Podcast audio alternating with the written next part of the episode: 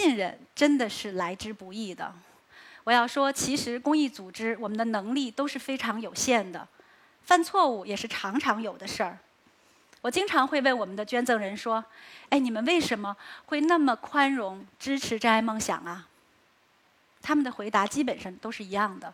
他们说：“那是因为你们初心不改的真爱。”是的，信任的背后是真爱。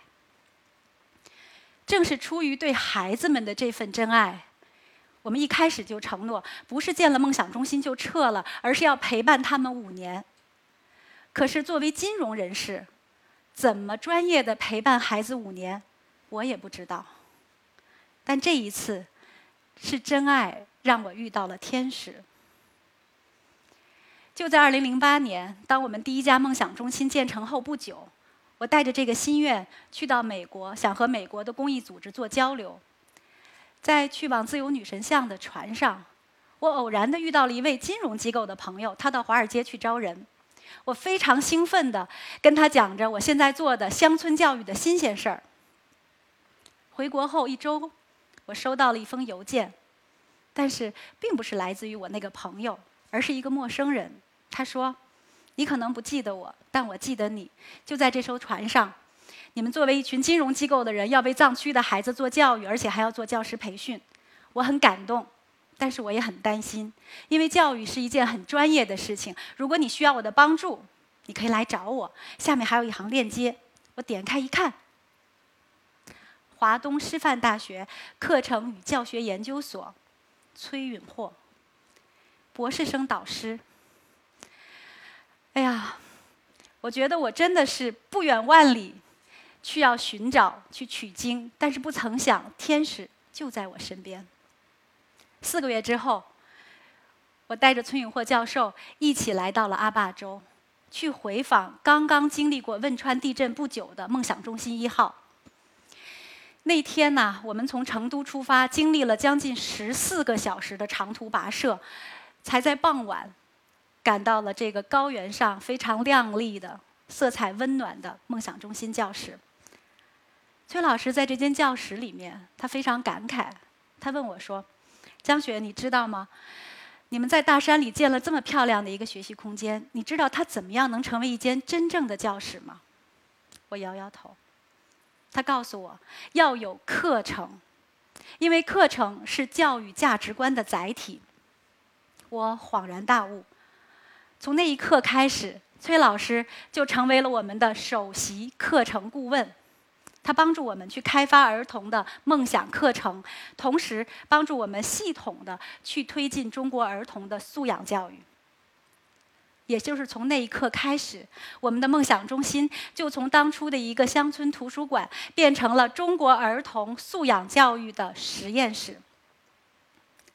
那这场实验做的到底怎么样呢？让我们再来看一看，当初就是马尔康的那些孩子。五年之后，一群五年级的马尔康的孩子，他在我们三十多门的梦想课程里，选择了一门叫“去远方”的梦想课程。通过一个学期的学习，自己学会了制作旅行方案，在基金会的资助之下，第一次走出了家乡。那孩子们不但见识了祖国首都，而且还带去了自己的家乡特产，卖掉以后赚到了人生第一笔收入。其中的五百元做了班费，六百元给特困生，那剩下的一千元，他们共同决定要捐回给真爱梦想。看，不经意间，爱的种子就在孩子们的心里发芽了。三年前。我再次和我们真爱梦想的捐赠人一起重回马尔康。那天出发之前的一天，恰逢茂县山体高位塌方。当我们的车队从成都出发，过汶川溯流而上，经过了十个小时的艰苦跋涉，终于穿过鹧鸪山隧道。山的那边是熟悉的梭磨河。我们的车队。穿过马尔康的市中心，这一次我要去探访的小主人来自于碉楼耸立的松岗镇。这位藏族少年啊，他那一年上七年级，也上了我们七年的梦想课程。他叫王富强。小富强家里的门口张贴着贫困户的登记卡。妈妈离开襁褓中的他，爸爸在县医院看大门，极其腼腆。奶奶年纪大了，我们去探望的当天，她正请邻居帮忙修补房顶的漏洞，因为第二天要下大雨。小富强喜欢篮球，他的梦想是长大当一名篮球教练，照顾家人。为他们养老送终，随队志愿者一眼小朋友给富强拍照，并把富强最拿手的后空翻本领和他的篮球梦告诉了他的爸爸杨总。一家三口当天晚上又去了一趟松岗，给小富强带去了球衣、球鞋，还有一只新篮球。就在前几天，富强在电话里说，他个子长了不少，可以摸到门框了。而且脚也长得很快，杨总送的两双球鞋快穿不下了。富强的话依然不多，但是声音中多了份自信。他小学毕业的时候，数学考了全校第一名。原来成绩倒数的他，梦想老师跟他说：“人要有自信。”他说：“我相信了，考试就不怕了。”富强现在去了马二中。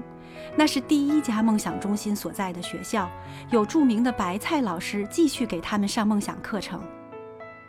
从田园诗画的松岗来到州府所在地马尔康，面对着奔涌的梭摩河，他的梦想有了一点改变，从长大后当篮球教练，变成了当游泳教练。他说：“等天气暖和，他就去学游泳。学会游泳不光自己有乐趣，还可以救人。”这个学期，同学们都在谈论去远方的梦想课程。他也想来上海看看真爱梦想，想要看看远方这些操心的人们身体好不好。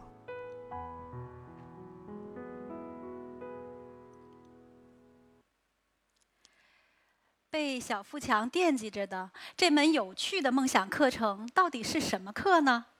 让我们来看一段视频。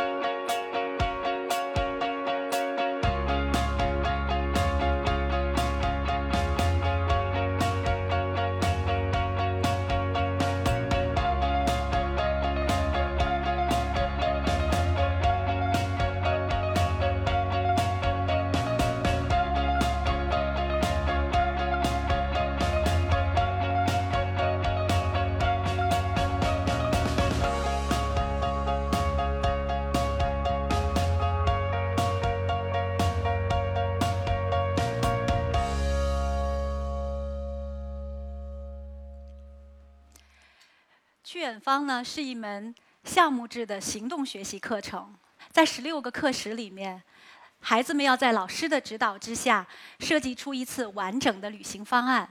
其中呢要包括设定目标、规划路线、制作预算。每年的暑假，我们还会从全国各个班级提交的旅行方案中选出最具说服力的队伍，通过网络众筹的方式，让孩子们实现去远方的梦想。六年多了，我们已经让十几万的孩子透过我们的去远方课程受益，让他们体会到了梦想成真的味道。下面呢，我们来看一下这张雷达图，这是一个专业的教育评估机构，是对孩子们上了一个学期的梦想课程的综合素养测评。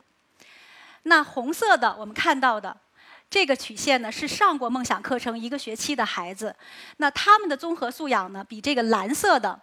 没有上过的对照组的孩子都要显著的明显很高。那大家可以看到，其中最显著的有几项，就是独立思考啊，使用多元工具啊，人生规划、终身学习啊，还有自我认识。那么这些呢，就属于孩子们通过梦想课程习得的综合素养。